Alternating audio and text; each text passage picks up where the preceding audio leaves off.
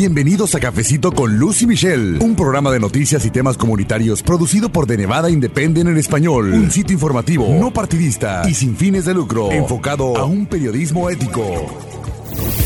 Bienvenidos amigos, mi nombre es Luz Gray, yo soy periodista y le damos las gracias por estar escuchando su programa de noticias y temas comunitarios Cafecito con Luz y Michelle y le mandamos un saludo especial a la otra voz de este cafecito informativo, mi colega Michelle Rindels, ella se encuentra en el norte de Nevada. Y bueno amigos, hoy vamos a estar hablando acerca del autismo porque abril es el mes de la concientización del autismo. Y bueno con esta situación del coronavirus ya hemos dicho desde luego afectando todas las áreas de nuestra vida, pero particularmente en este programa yo tuve la oportunidad de conversar con padres de familia que tienen hijos autistas, entonces ellos van a estar compartiendo qué está pasando con las terapias de sus hijos, qué dificultades están atravesando, cómo está siendo tanto para ellos como padres y desde luego para sus hijos que tienen autismo, toda esta situación del quedarse en casa, del cierre de las escuelas, su salud física, sus tratamientos,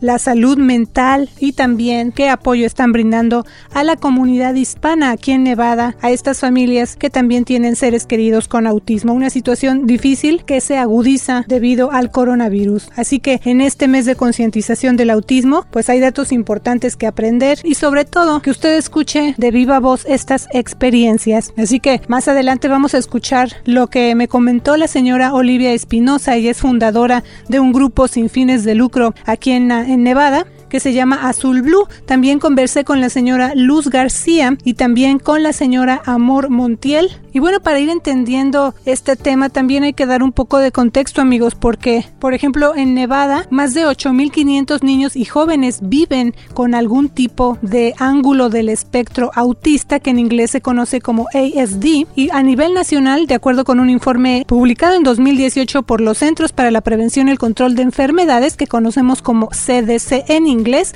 uno de cada 59 niños está diagnosticado con ángulo del espectro autista y ha habido algunos avances en las investigaciones, pero hasta la fecha no se ha determinado qué provoca el autismo. Otro dato interesante antes de pasar a las entrevistas es que de los casi 8.500 niños que se estima que tienen autismo en el sistema escolar de Nevada, solo varios cientos de ellos pues están recibiendo ayuda a través del programa de asistencia para el tratamiento del autismo que se conoce como ABA o ABA o de Medicaid. Además de que bueno pues algunas de las familias esperan años años para recibir los servicios y desde hace más de 10 años el Estado de Plata ha financiado el ABA, un programa que paga una variedad de tratamientos para niños que tienen autismo y que requiere que un terapeuta le enseñe pues nuevas conductas al niño. Ese es un panorama muy general del autismo, pero como les digo, bueno, pues con esta situación del coronavirus se han agudizado los retos que enfrentan estas familias. Así que le invito a escuchar esta primera entrevista con la señora Olivia Espinosa, fundadora de Azul Blue.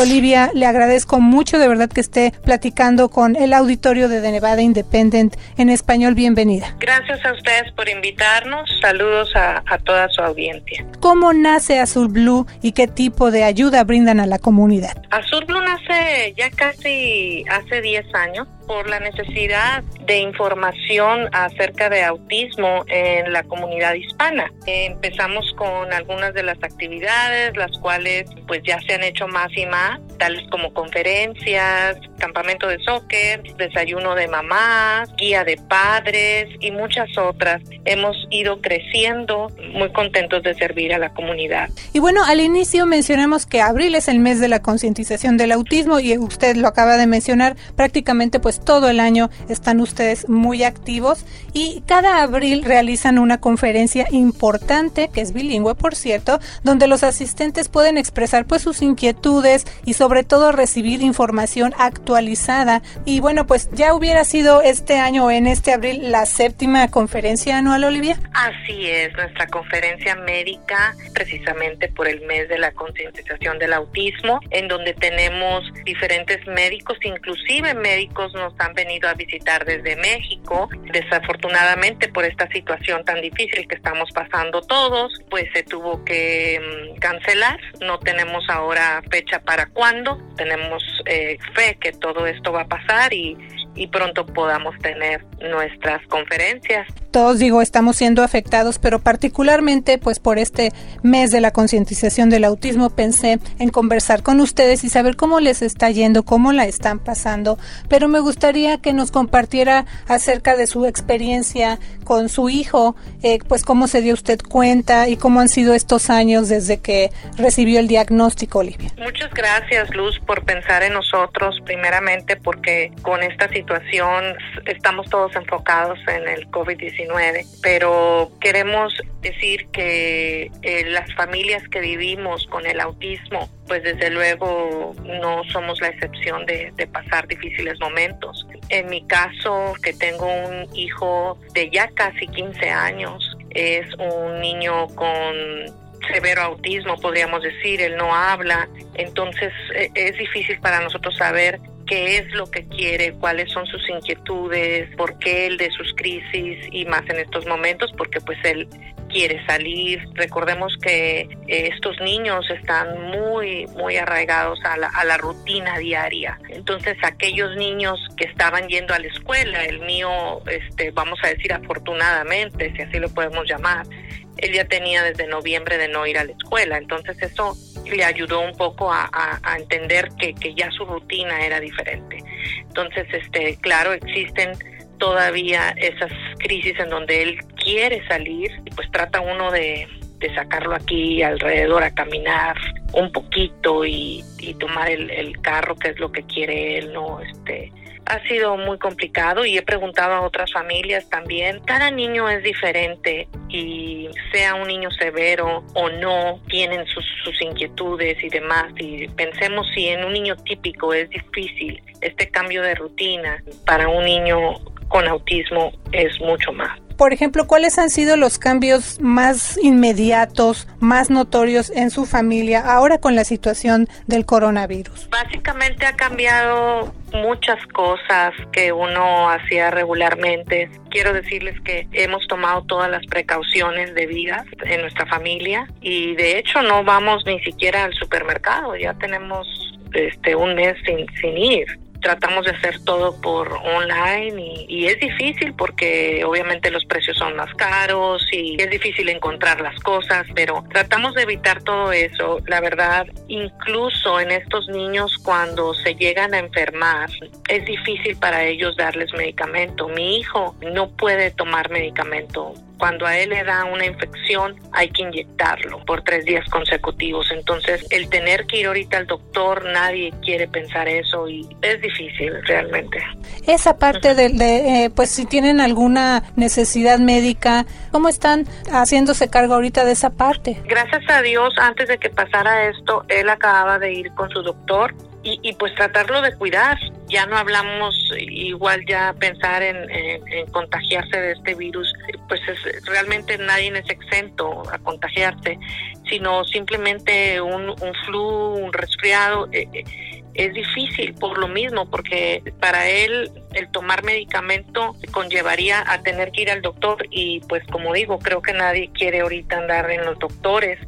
Algo también importante que me gustaría decir, en el caso de mi hijo, sus terapias pararon justo un mes antes de comenzar esto porque no tenían los, los trabajadores, los terapeutas para trabajar. Pero en otras situaciones que he visto con las familias en donde continúan llevando a sus hijos a terapias y esto es una, una opción de, cada papá y es respetable a quienes los llevan, pero consideramos la mayoría de los papás que no son cosas necesarias. Eh, si bien es importante que los niños continúen con su terapia, pero en este tipo de niños la terapia que llevan, terapia del habla, terapia ocupacional, terapia de comportamiento, son terapias que si un mes, dos meses no las llevan, tampoco es que va a pasar algo. Creo que ahorita hay que ver prioridades y también habría mucho que que los proveedores, porque nos ha pasado con algunas familias, están exigiendo a los papás llevar a los niños a las terapias y los están eh, pues ahora sí que amenazando que si no van, van a perder su lugar. Y creo que ahorita no es el momento para decir eso a las familias, porque desde luego las familias tenemos miedo y a esto es a lo que nos estamos enfrentando las familias con niños con autismo, no solamente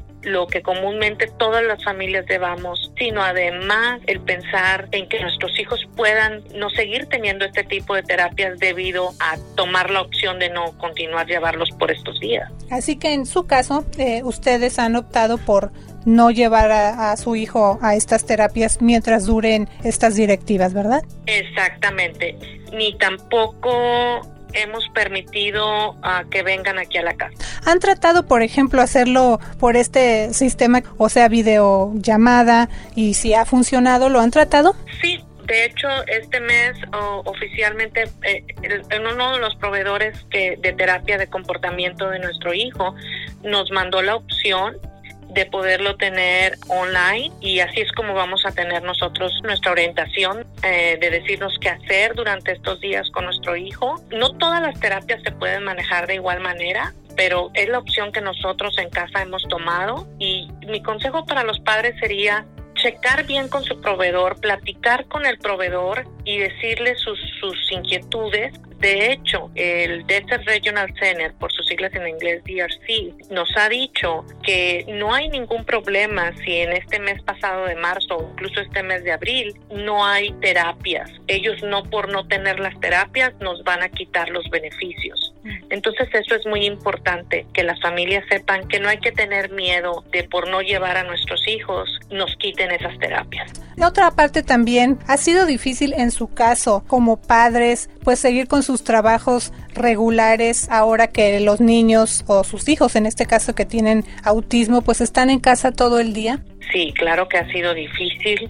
Mi hijo está en casa ya desde noviembre es, es cuestión de tener que cambiar toda la rutina, entonces la, la rutina de ellos realmente tenerla que cumplir como va. Hemos tratado en la medida de nuestras posibilidades, pero eh, o sea, ha habido cambios positivos también. Hay que hay que verlo de esa forma y lo difícil pues es con familias desde luego en donde eh, hay no solamente un niño con autismo, sino hasta dos o tres. Y, y además de pensar en toda esta situación, como cualquier otra familia, también está el problema de lo económico. Muchas de nuestras familias, pues desde luego, este papá o mamá o mamá solteras se han quedado sin, sin empleo. ¿Ha sido el caso de su familia? Sí, porque eh, aquí mi esposo trabaja en un casino, entonces no hay trabajo. Él es mesero, recibe desempleo y es poquito, pero nos ayuda mucho. También le quiero preguntar una parte muy esencial dentro de toda esta situación y eso tiene que ver con la salud mental. ¿Esta situación les ha afectado a ustedes como padres en su salud mental el tener al niño pues en la casa todo el día? Y yo quiero ser honesta y sí, sí me siento con mucha ansiedad. Eh, en las primeras dos semanas de esta cuarentena me sentí con mucha falta de aire, por la misma ansiedad. ¿Tienen alguna alternativa a dónde ir a atender ustedes esa parte como padres? No. ¿Cuáles son las necesidades más urgentes, Olivia, que usted tiene o su familia tiene ahorita con la situación del coronavirus? Ahorita estamos tranquilos, pero creo que conforme pasa el tiempo nos sentimos con, con esa más ansiedad de qué va a pasar, esa incertidumbre. Mentalmente creo que sí necesitaríamos ayuda que los papás que se sientan solos platiquen. Por eso es que tenemos algunos grupos, júntese con alguien más que esté en su misma situación, refiriéndonos al, al autismo. Y, y también quiero mencionar en Azul Blue, aunque no tenemos muchos fondos, lo que estamos haciendo es poder ayudar informándonos y también Azul Blue está ayudando con cosas de limpieza, Ah, hemos comenzado, apenas llevamos cinco familias, pero vamos ayudando poco a poco. ¿Cómo les están ayudando? Les pregunto para quienes pues digan, bueno, esa es mi situación, ¿a dónde puedo llamar? Si su situación es que usted tiene un niño o más con autismo y no está trabajando el papá o la mamá o si son padres solteros, pueden mandarnos un texto. Nosotros estamos viendo la manera de mandarles cuestiones básicas. El teléfono de nosotros es 702 955-4415 y es más fácil para nosotros si nos puede mandar un texto. ¿Tiene algún costo este tipo de ayuda para las familias? No, claro que no. No, es, es gratis de Azul Blue para las familias. Lo estamos ayudando porque creo que Azul Blue se ha caracterizado por ayudar en otras ocasiones difíciles. Esta sin duda es la más difícil y lo poco que tenemos lo queremos compartir. Le agradezco mucho su tiempo. Muchas gracias a la señora Olivia Espinosa por compartir su experiencia con todos ustedes y esta información también de utilidad para muchas familias que tienen seres queridos con autismo. Nos vamos a una pausa, pero es muy pequeñita, así que no se vaya, quédese aquí en Cafecito con Luz y Michelle. Ya regresamos. Para la información más actualizada al momento, las noticias minuto a minuto, síguenos en redes sociales como de Nevada Independent en español, en Facebook, Envy Indie en español, en Instagram, de Nevada Independent en español, nuestro estado, nuestra nuestras noticias, nuestra voz. Estamos de regreso aquí en su programa Cafecito con Lucy Michelle. Amigos, muchas gracias por informarse con nosotros. Seguimos trabajando para todos ustedes para mantener a nuestra comunidad informada en nuestro idioma. Así que ahora le voy a invitar a escuchar lo que nos compartió la señora Luz García. Ella también es mamá de dos niños con autismo. Vamos a escuchar. Bueno, en mi caso, bueno, yo soy Luz García, eh, tengo dos niños con autismo de 9 y 10 años. Ha sido un poquito difícil porque llevábamos una rutina. Para ellos es una rutina siempre, sus terapias, los días y ahora pues, ¿cómo les explicamos, verdad? Porque ellos no entienden. Ah, les están dando terapias por internet, pero pues no es lo mismo. ¿Cómo fue que se dieron cuenta como padres? ¿Cuándo fueron diagnosticados? ¿Cómo fue esa parte? Eh, sí, el mayor tenía tres años acabados de cumplir, entonces el niño pegaba, empujaba, escupía. Eh, yo sentía que algo no estaba bien. Me mandaron a hacer una evaluación con mi hijo y fue que me diagnosticaron con déficit de atención, lento, lento aprendizaje el autismo ya me lo diagnosticaron tres años después. Ahorita tiene 10 años. Tengo otro niño. Bueno, pues el camino yo ya lo sabía con el otro niño. Claro que fue un poquito diferente lo de mi otro niño porque mi niño, el más chico, tiene el autismo más severo. Él tiene nueve. En estos momentos, con esta circunstancia del coronavirus, señora Luz, ¿qué retos está enfrentando usted o ustedes como padres? Lo que son las terapias. Es importante que siempre tengan la terapia de ABA. Ahorita estamos trabajando en casa, pero en realidad uno como padre pues como, ahora sí como se dice, los profesionales son, los, son las personas que vienen a enseñarnos a nosotros y ahorita cómo le hacemos nosotros. Yo estoy trabajando todo lo que he aprendido a lo largo de todo este tiempo, más o menos ahí les trato de llevar una rutina con su ABA y con las otras terapias pues sí estamos como que en pausa. Para ellos no está bien ellos necesitan sus terapias. Todos los niños con autismo necesitan sus terapias. ¿Ha visto cambios, pues, por esto que está pasando del tener que quedarse en casa? Pues sí, en la conducta. El niño está como que tiene más ansiedad, más hiperactividad. Solamente me mandan este link, eh, los libros que les puedo leer. ¿Quién se lo manda? La maestra de mis hijos. Tengo esposo, trabaja en la construcción, pues ya en la tarde él, él me ayuda y entre los dos este uno se encarga de un niño, yo me encargo de otro y es más fácil cuando él llega. Eh, la situación del coronavirus, señora, ¿considera usted que está trazando el progreso de sus hijos? Claro que sí lo está trazando porque en primer lugar a mí me afecta mucho por el idioma. Yo no sé explicarle a mis hijos como su maestra. ¿Usted no habla inglés? No, no hablo inglés. ¿Y su esposo habla inglés y puede ayudar con esa parte o no? Tampoco. Eh, bueno, también otra parte que le quiero preguntar acerca de una terapia con caballos. ¿Qué está pasando con eso? Ah, bueno, ahorita ellos tienen una terapia de caballos, entonces la compañía no ha cerrado. Ellos nos están diciendo que, que la tomemos porque si no nos van a poner en, nos van a quitar abril, mayo, nos ponen en lista de espera. Entonces yo les digo, bo, pero si estamos en cuarentena no quiero exponer a mis hijos. Dice, bueno, nosotros somos una clínica, tenemos todas las medidas para continuar con los servicios. Ok, yo no quiero perder el lugar, tenemos la opción podemos decir, nos pueden decir no la tomes, pero nos pueden sacar a nuestros hijos del programa. Y esa terapia es importantísima. En, en varias áreas se trabaja. ¿Y se está practicando el distanciamiento social o cómo ha cambiado con esto del coronavirus? Eh, bueno, ya no los reciben ellos por la parte de atrás, todo es a la intemperie. Ellos van protegidos con guantes, tapabocas, nada más cierta cantidad de niños. Eh, yo no quiero perder esa terapia. Ahorita mis hijos este, están, es lo único que los distrae ahorita y, y yo ya hablé con ellos este fin de semana, fui a hablar con ellos personalmente y les dije que voy a cancelarles el resto del tiempo y hablamos personalmente. Ya no los voy a llevar hasta nuevo aviso.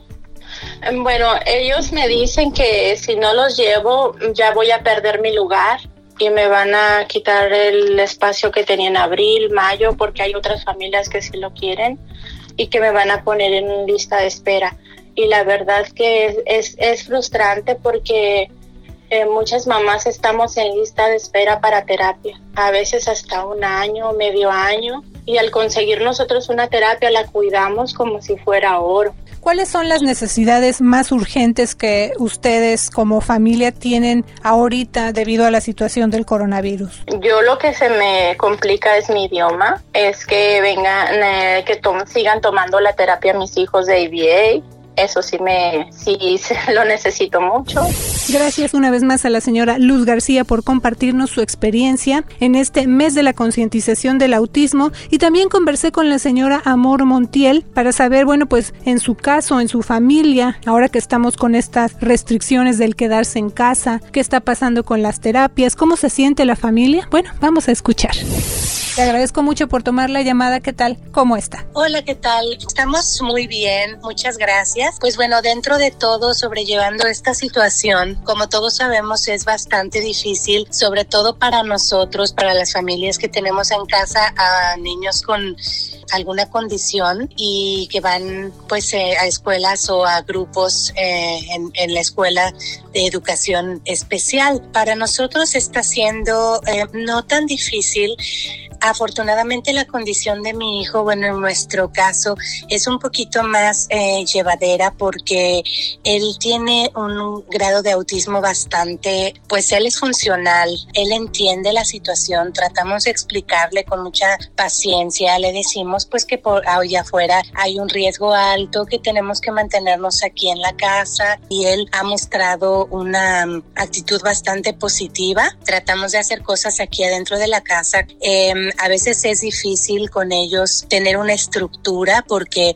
pues no son niños que tengan la paciencia para estar 30 minutos en un juego y luego 30 minutos haciéndolo. Pero bueno, como lo vamos viendo, nosotros vamos cambiando la actividad o vamos sugiriéndole hacer cosas diferentes y hasta eso pues él, él va bien, vamos bien con él, pero yo comprendo que también hay familias que tienen mucho más dificultades con sus niños y he estado en contacto también tengo amigas y otras madres que, que tienen niños con autismo y pues no, no es nada fácil la situación. Mi niño se llama David y él tiene 11 años. ¿Cómo está afectando la situación del coronavirus las terapias de su hijo? Él tiene terapias ocupacionales de habla y también tiene terapia ABA, que es la terapia que conocemos aplicada al autismo. Ellos cancelaron definitivamente los de la terapia ABA desde el momento en el que las clases, se, las escuelas se cerraron. Pero la verdad nosotros habíamos tomado la decisión desde antes de no llevarlo porque ante todo pues es